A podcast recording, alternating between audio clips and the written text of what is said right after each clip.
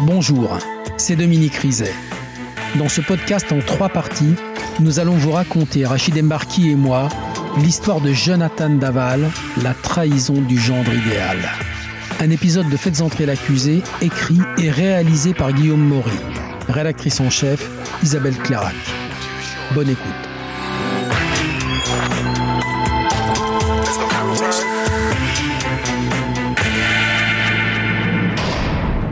C'est une affaire dont on croit tous tout savoir. De la mystérieuse disparition d'une joggeuse au mensonge d'un mari, de la trahison d'un gendre aimé comme un fils au désespoir d'une mère qui ne pouvait pas croire à la culpabilité de son fils. On disait non, c'est pas possible, c'est pas Jonathan.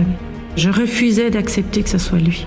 Et moi j'ai crié euh, mais c'est pas possible, vous faites une erreur, c'est impossible. Pendant trois ans, l'affaire Daval a passionné les Français et mobilisé la presse comme rarement dans l'histoire judiciaire. La France a les yeux rivés sur cette affaire parce que la France a été prise à témoin. L'enterrement, c'est devenu l'enterrement de quelqu'un de leur famille. Jonathan, ce qu'il a dit, est devenu le mensonge fait à tous les Français. Les gens euh, se sont scindés en deux. Il y avait euh, les pro-Fouillot et les pro-Daval. Nous ne défendrons pas un meurtrier, nous ne défendrons pas un assassin. L'affaire a même ouvert un débat au plus haut niveau politique. Et la secrétaire d'État à l'égalité femmes-hommes va fustiger la défense de Jonathan Daval. Mais jusqu'ici, des hommes et des femmes n'ont pas parlé. Ce sont ceux qui ont travaillé dans l'ombre. Cette médiatisation a perturbé ce début d'enquête. Il y avait des caméras, il faut faire attention qu'on vous chiffre pas, etc. Alors il a fallu qu'on prenne des précautions, il a fallu qu'on ferme les volets. Comment les gendarmes et les magistrats ont-ils acquis la conviction que Jonathan Daval était coupable? Pourquoi ont-ils attendu trois mois avant d'arrêter celui qu'ils soupçonnaient dès le premier jour? C'est l'autre volet d'une affaire que l'on croit tous connaître.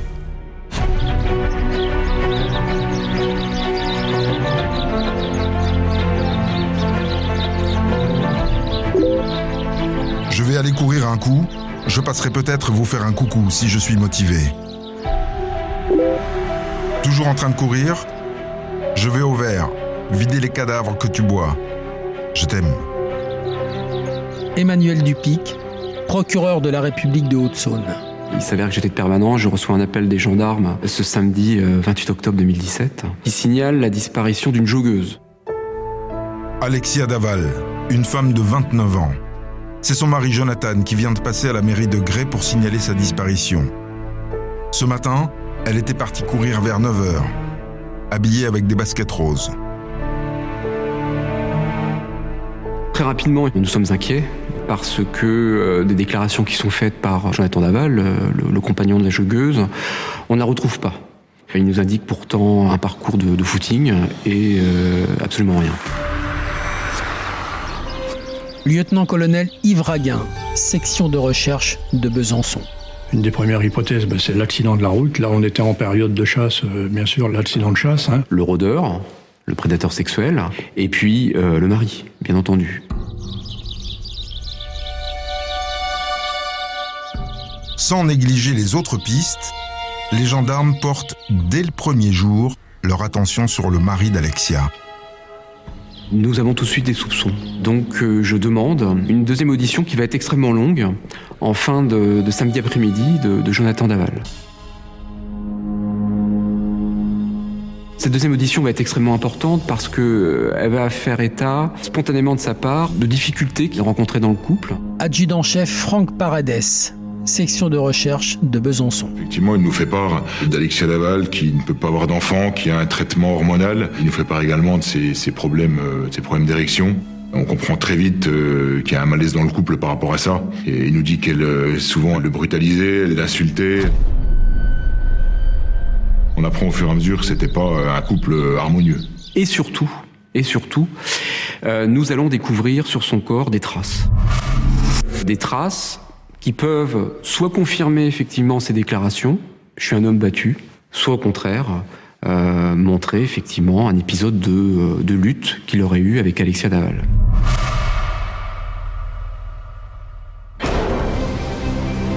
Le lendemain matin, les recherches reprennent, à grand renfort militaire. Des chiens, Un hélicoptère, des drones. La battue des gendarmes est appuyée par une foule d'anonymes. Willy Graff, journaliste à l'Est républicain. Alexia, c'est la fille de Isabelle et Jean-Pierre Fouillot. On est à Grès, 5000 habitants. Tout le monde se connaît plus ou moins. Et cette famille, c'est pas n'importe qui. La maman de la victime est, est conseillère municipale. Jean-Pierre, le papa, tient le bar PMU euh, de la place. Donc tout de suite, on a peut-être une attention et une inquiétude collective euh, assez puissante parce qu'à Grès, tout le monde connaît Alexia. Isabelle Fouillot, la mère d'Alexia. Je me disais, mais pourquoi est-ce que tous les médias sont là? Et en même temps, ça me faisait chaud au cœur parce que je me disais, ils sont là pour nous aider. On va arriver avec eux à, à trouver euh, où est Alexia. La famille d'Alexia en profite pour lancer un appel aux ravisseurs potentiels. S'il avait une once d'humanité qui pense qu'Alexia a une vie, elle a un travail, elle a des amis, des collègues, elle a sa famille, on l'attend tous. Je voudrais qu'il, si c'est ça qui nous la rende. Très rapidement, c'est devenu une affaire nationale dès lors qu'on a évoqué la disparition d'une joggeuse. Les crimes de joggeuse, c'est quelque chose qui euh, interpelle énormément l'opinion publique parce que euh, ben, beaucoup de femmes courent en France, beaucoup de personnes courent et il y a un phénomène d'identification qui est très puissant par rapport à ces crimes-là. Donc euh, tout de suite, on comprend que, que ça va être un fait divers particulier. Malgré l'importante battue du dimanche, aucune trace d'Alexia. Mais le lendemain, après 48 heures de recherches intenses, le déploiement de force des gendarmes paye. Lieutenant-colonel Yves Raguin, section de recherche de Besançon. Alors en fait, il y a un premier tournant puisque dès le début d'après-midi, donc euh, on apprend qu'il y a un corps euh, qui a été euh, découvert, découvert dans le bois de, des Moulins. Emmanuel Dupic, procureur de la République de Haute-Saône. Un corps qui est dissimulé hein, sous des branchages, dans un endroit qui était très loin de la zone qui nous était décrite par Jonathan Daval, la zone du footing.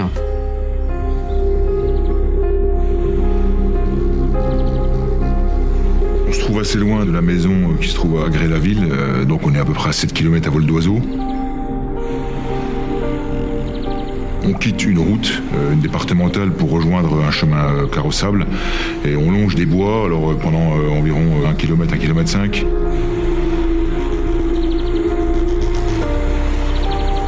Et de là, il y a un petit sillon qui mène en fait au corps, qui se situe environ une trentaine de mètres dans la forêt.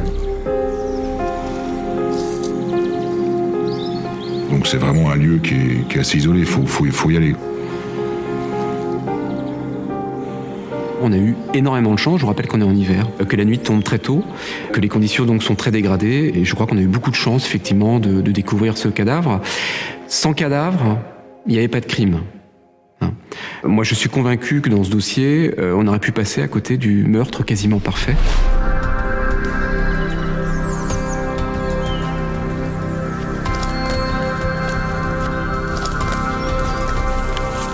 Le corps se situe entre deux troncs d'arbres en décubitus dorsal, c'est-à-dire en position sur le dos. Et là, au fur et à mesure euh, qu'on avait les branchages, effectivement, euh, on s'aperçoit que le corps est partiellement euh, brûlé.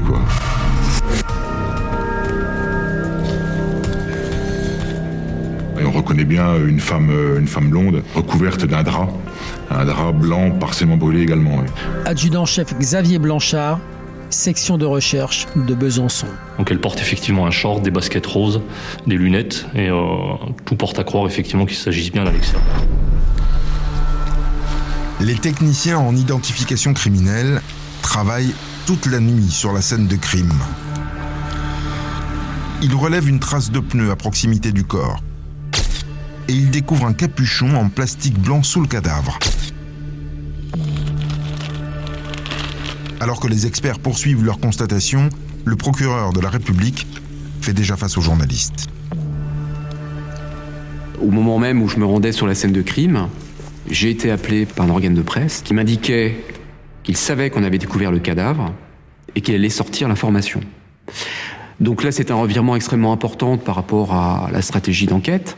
Ça veut dire que un de nos suspects euh, va être informé par les médias de la découverte du cadavre. Cette médiatisation, vous voyez, a perturbé ce début d'enquête parce que par définition, elle nous a rendu impossible la possibilité, par exemple, d'immédiatement le placer sous écoute, de suivre son comportement avant même la révélation de la découverte du cadavre. Le procureur demande aux journalistes de conserver cette information secrète. Une heure. Le temps d'informer la famille d'Alexia. Je reçois seul, à ma gauche, euh, les deux parents, à ma droite, Jonathan Daval. Les parents sont bien entendu en larmes parce qu'ils ont compris que je leur, annonçais une, une mauvaise nouvelle. On est là, on entend, on entend. Et en même temps, eh ben, on s'effondre et on sait que maintenant c'est fini. On sait qu'Alexia, elle est vraiment décédée et c'est. Tout s'écroule. Tout s'écroule.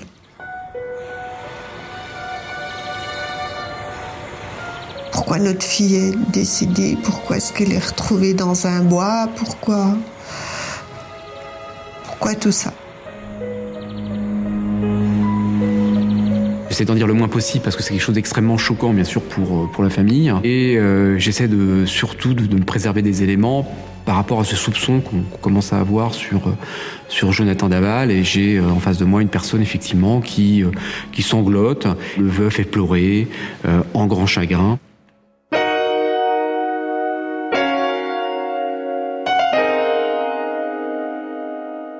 Dominique, on est 48 heures après la disparition d'Alexia et les gendarmes et le procureur ont déjà des doutes sur le veuf. Pourquoi? Au départ, c'est assez classique. Toutes les hypothèses sont envisagées, y compris celle du mari. Le mari, d'ailleurs, qui a été entendu deux fois ce samedi-là. Là, les gendarmes s'intéressent à ce qu'ils ont fait, Alexia et lui, la veille au soir, le vendredi, et le matin, avant qu'elle parte courir. Des déclarations qui peuvent croiser avec leur première constatation. Et est-ce qu'ils y trouvent des contradictions? Oui, une première contradiction euh, dans les horaires. En fait, Jonathan Daval explique qu'il a fait plusieurs fois le trajet que prenait sa femme habituellement quand elle allait courir en voiture pour tenter de la retrouver. Les gendarmes vont vérifier tous les horaires, c'est-à-dire ils vont recalculer ces trajets qu'il a fait en voiture et ça ne colle pas avec les horaires qu'il a déclarés. Et puis est-ce qu'il y a d'autres incohérences? Oui, il y en a une qui va être capitale, c'est la version du voisin. Le vendredi soir, il s'est couché à 22h. Il dit aux gendarmes, à 1h26, j'ai été réveillé par un bruit, un bruit caractéristique qu'il connaît bien. C'est le bruit d'une plaque métallique qui est devant la maison des Daval et à chaque fois qu'ils bougent leur voiture, ils passent sur cette plaque. Et machinalement, il a regardé son réveil, il était 1h26. Il dit aux gendarmes, je me suis dit, tiens, les Daval rentrent chez eux. Et il avait dit quoi, Jonathan Daval, sur leur emploi du temps cette nuit-là? Jonathan Daval a dit aux gendarmes, on a dîné chez mes beaux-parents, on est parti vers 23h30, minuit, il leur faut 10 minutes pour rentrer chez eux. Logiquement, ils arrivent à minuit, minuit 10. Là, il dit, on n'est plus sorti de la maison, ni Alexia, ni moi, on a fait des bricoles, lessive, lave-vaisselle, mais on n'est plus ressorti de la maison. Et ça, ça ne correspond pas aux déclarations du voisin qui entend leur voiture passer sur la plaque à 1h26.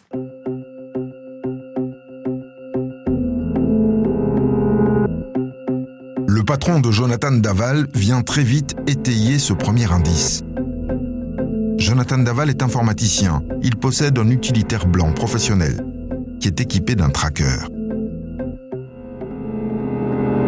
Adjudant-chef Franck Paredes, section de recherche de Besançon. Le patron dont il a su la disparition de d'Alexia Daval, eh ben, il a voulu euh, interroger ce tracker et euh, ça a permis d'avoir un élément, un élément comme quoi le tracker, euh, il y a eu un hit à 1h26 du matin, la nuit du vendredi à samedi, ce qui correspond à la plaque qui se situe euh, à côté de chez le voisin. Les gendarmes vérifient. L'utilitaire de Jonathan Daval a bien bougé cette nuit-là. On sait que Jonathan Daval nous ment. Il nous raconte une histoire et euh, nous on essaie de, on essaie de démonter cette histoire, de, euh, de confirmer ou d'infirmer ce qu'il dit.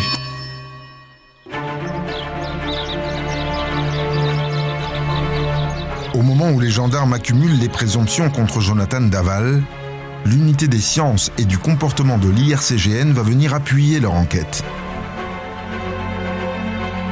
Ces experts, ces profilers français décryptent la scène de crime. Et ils relèvent tout de suite le soin avec lequel le cadavre a été déposé entre deux troncs d'arbres.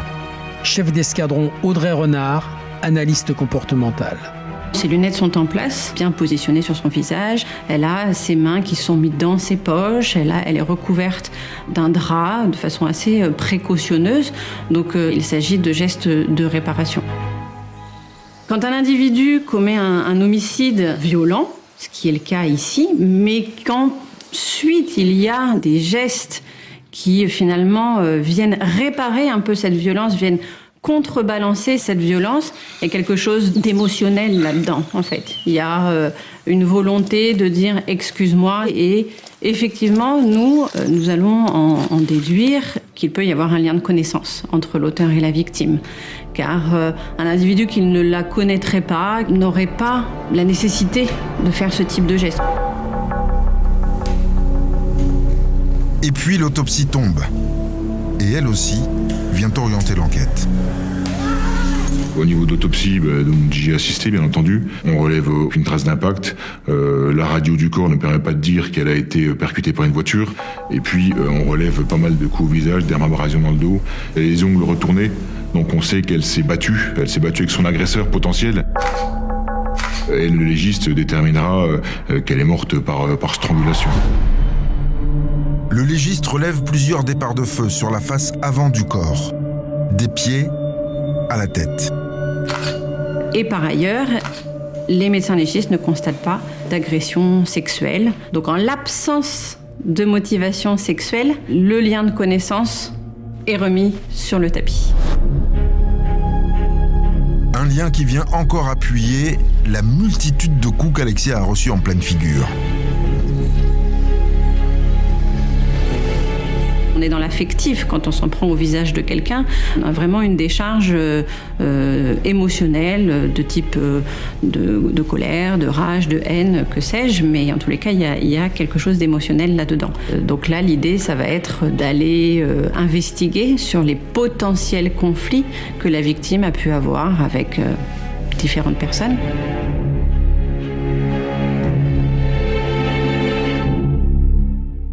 C'est donc dans le plus grand secret que les gendarmes vont continuer à creuser la piste du mari et se plonger dans la vie intime du couple. Jonathan Daval est placé sur écoute, les gendarmes ne le lâchent plus. Et pendant ce temps-là, le mystère de Gray déchaîne les passions. Une semaine après la mort d'Alexia, un jogging s'organise à Gray en mémoire d'Alexia Daval. Son mari prend la tête de ce rassemblement. Des centaines d'autres ont lieu partout en France. Willy Graff, journaliste à l'Est républicain.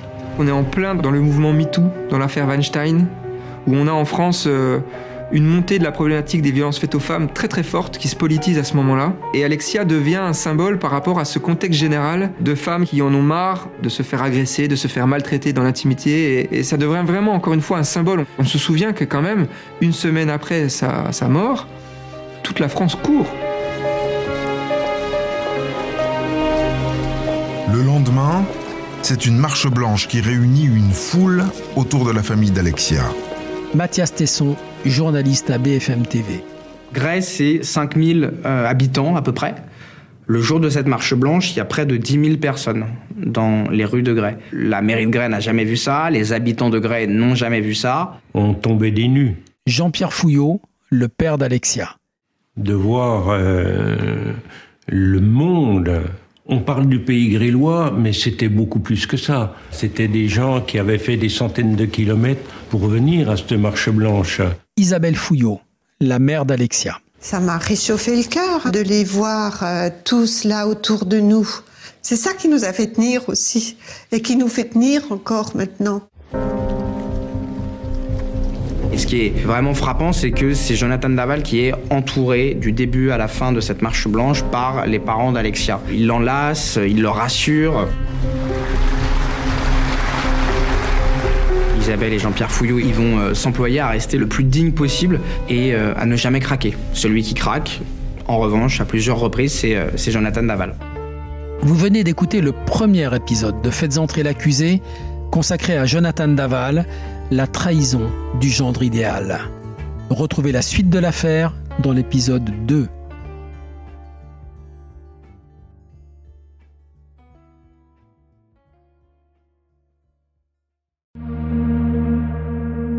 Bonjour, c'est Dominique Rizet.